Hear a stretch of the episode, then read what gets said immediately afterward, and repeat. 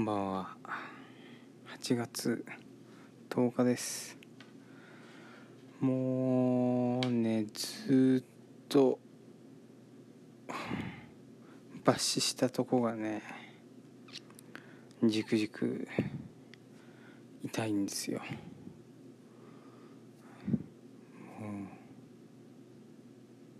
所定の時間を空けてそのロキソニンをね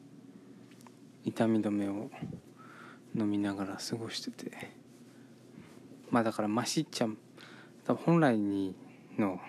痛みからするとマシなんですけど。きっと。それにしてもねもう痛い。あとは歯茎もねちょっと縫ってるしね。なんかその歯の根っこの方から来る痛みと歯茎の裂傷の痛みは多分これ別のこの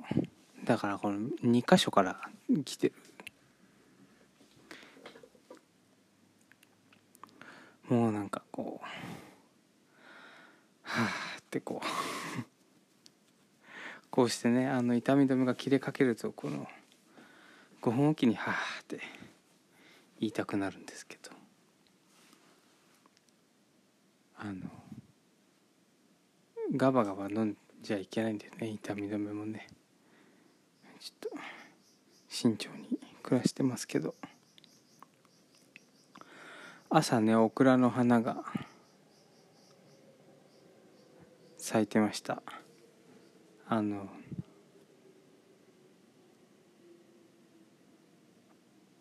ね白っぽい黄色っぽい白か。でこうおしべめしべあのの方がこう赤みがかった濃い紫色でねあの綺麗でしたね。あのオクラえ、ー、と妻のじご実家からあの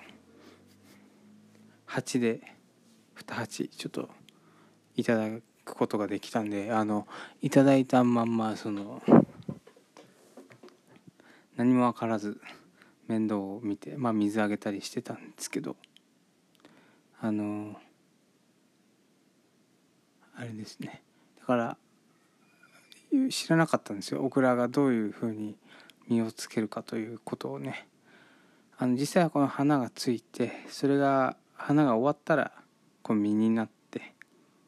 まあ、1週間弱でその実になってこう食べ頃を迎えた時に、えー、収穫すると。そういうことらしいんですけど。このオクラの花がさあのすごいあの綺麗な花なんですけどすぐ終わっちゃうって書いてあってね。そのなのでその短命であるという例えに、まあ、よ使われていたというような記述をネットでまあ見たんですけどそのねオクラが咲いてるの見たの朝8時ぐらいなんですけどね。そのあとまあ、僕ちょくちょくその植物の様子を1日34回見に行ってるんですけど。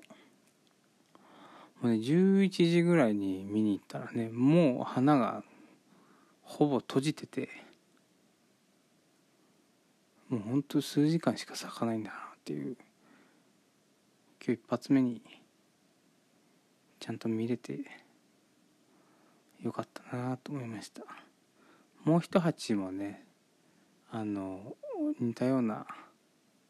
成熟度なんで多分明日朝起きたら花見れるんじゃないかな。ちょっと楽しみにしています。あの針金をね加工する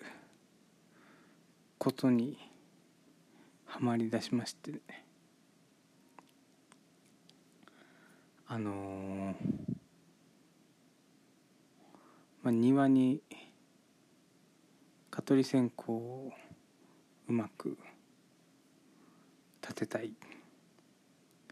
ということであのちょっと太めの針金をねかつて、まあ、買ってきて何回か話しましたけど庭に蚊取り線香を立てられるようになっていてそのしっかり庭にこうプスッと刺したかったんで太めのステンレスの線をその時買ったんですよね。10メートルぐらいの輪っかにぐるぐるなっててね。使う分だけ切って使うんですけども。それがあのなんだろう。やっぱりこうピシッとしたものを作りたいという一心でですね。えっ、ー、とこうまあ道具を作ったんです。曲げる道具をね。あの穴付きのステーを2つ組み合わせてあとはボルトで留めるっていうあのネットで調べるとすぐ出てくるワイヤーベンダーワイヤーベンダー自作で調べると大体すぐ出てくるんですけどそれを作ったんですよ。あの2ミリのステンレスの線ってもうあの手じゃ全然曲がんないんですよね。でペンチとかを使ってもその綺麗に曲げるの全然できないんですけどこのテコの原理をうまく使うこの自作のワイヤーベンダーだとまあ本当に綺麗にピシッと直角だったりそれ以上鋭角にもすることができてそれをね使って。まあその蚊取り線香立てもちょっと,、えーと、ブラッシュアップをしたんですけど。そこからねそのせっかく作ったワイヤーベンダーがそのあの何？もうやっぱ曲げるとさピシッとピシッと曲がるのが本当楽しくてね。あのハマっちゃいましたね。それで昨日はあの台所用のくずかごですね生ゴミを入れるくずかごあのこれもこの間も話したな。あのワイヤーだけで作ったのがあんまりちょっと出来が良くなかったので、えっと、木と組み合わせて自立する箱型のあの料理中に生ゴミを入れてくくずかごを作ってねこれもなんか結構いい感じのデッキになりましたね。とにかくそこのなんか僕はその活版印刷もやってますけども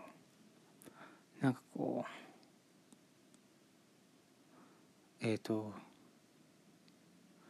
まあアナログなんです。な感じデジタルではまあ全然ないから、まあ、アナログ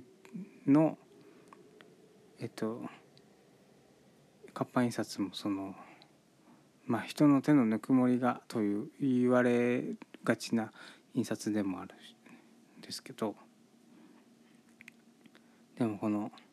工芸品と明らかに違うこのこうただ純粋にまっすぐな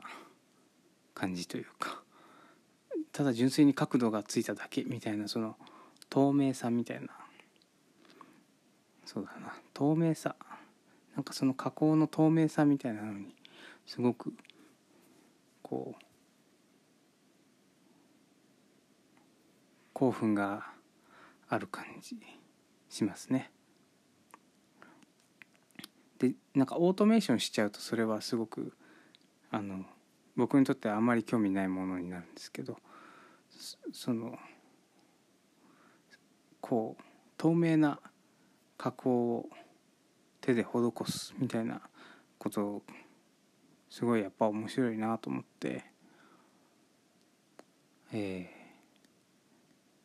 ー、ちょっとステンレスのワイヤーと木などを使った工作は今度ちょっと傘立てとスリッパカゴを作ってみたいなと思ってます。もうあの奥歯が一本ないんでもうその喋りづらいですね。非常に喋りづらいですが徐々に痛みが引いていくことで明日ぐらいにはもうあんまり気にせず痛みのことあんまり気にせず日々過ごせるようになるといいなと祈りつつ寝ます。おやすみなさい。